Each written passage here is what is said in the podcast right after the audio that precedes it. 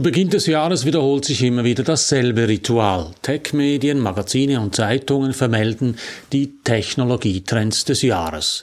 Mit ebenso schöner Regelmäßigkeit liegen die Prognosen natürlich daneben. Schließlich betreffen sie die Zukunft. Trotzdem sind die Voraussagen interessant. Wenn sie auch wenig über die Technik aussagen, die uns im kommenden Jahr erwartet, so sprechen sie doch Bände über die Sehnsüchte der Menschen. Ich habe deshalb die wichtigsten Tech-Prognosen zusammengetragen und dann von den Trendprognosen zurück auf den Menschen geschaut. In meinem Wochenkommentar sage ich Ihnen diese Woche, was die Techniktrends über unsere Sehnsüchte sagen. Mein Name ist Matthias Zehnder. Ich gebe Ihnen hier jede Woche zu denken. Mein Thema Medien und die Digitalisierung, mein Angebot konstruktive Kritik. Wenn Ihnen das gefällt, drücken Sie doch den Knopf für Abonnieren, dann verpassen Sie meinen nächsten Kommentar nicht.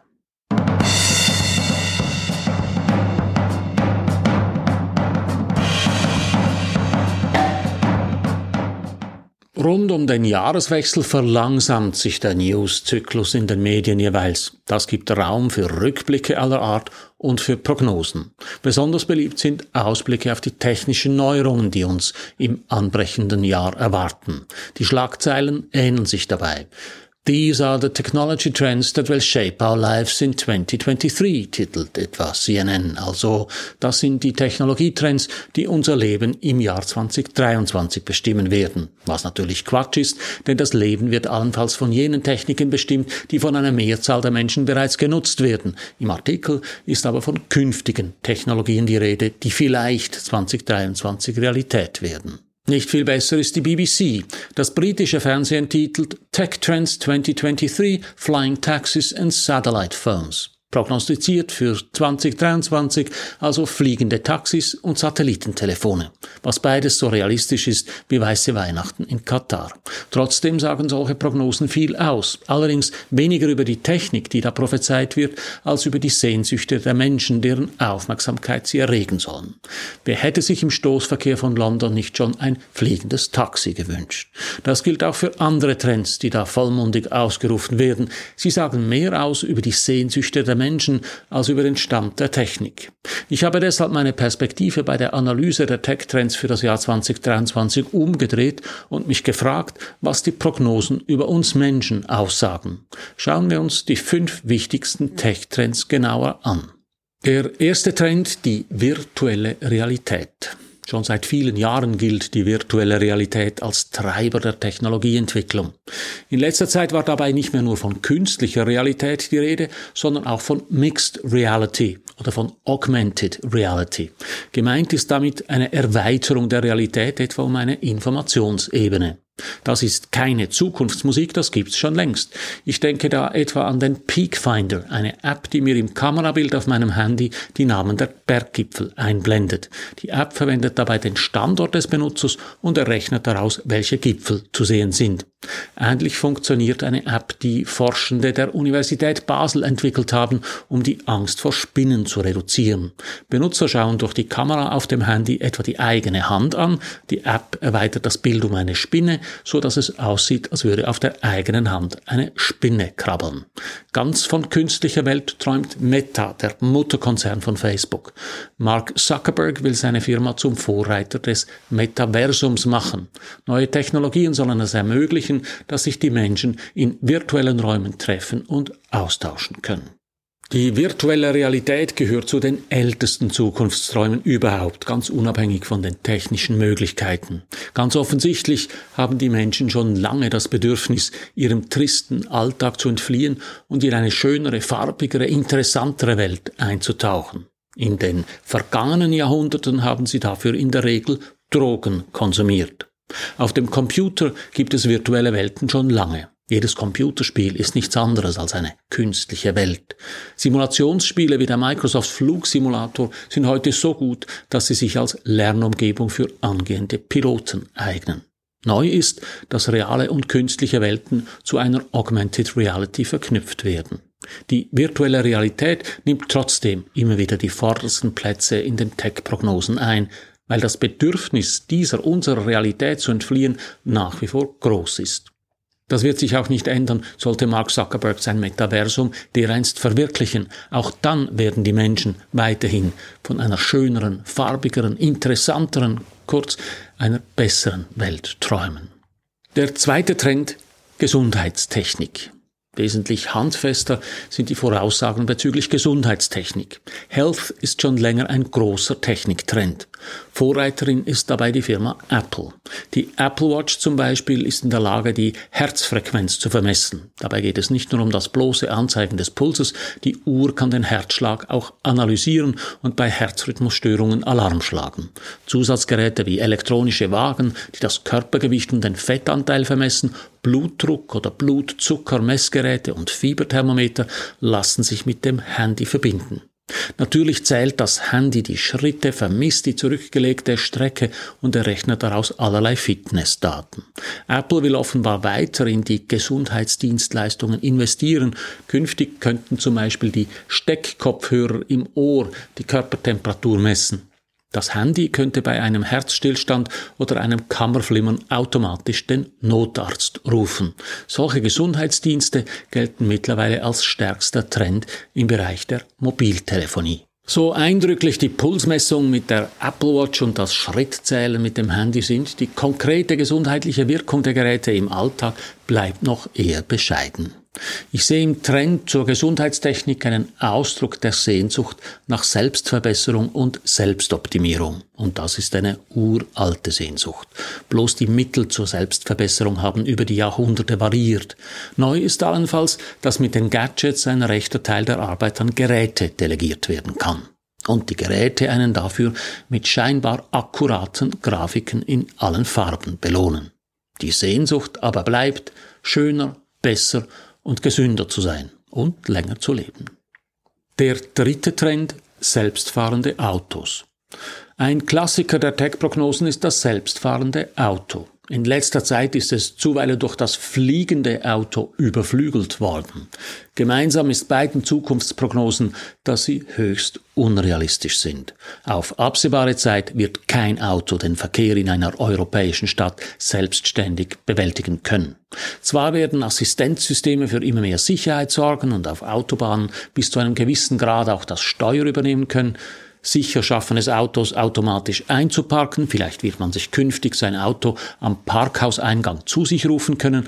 Aber der Stadtverkehr mit seinen vielen Teilnehmenden, die sich auch noch völlig unvorhersehbar und unlogisch verhalten, wird auf absehbare Zeit kein Auto selbstständig bewältigen können.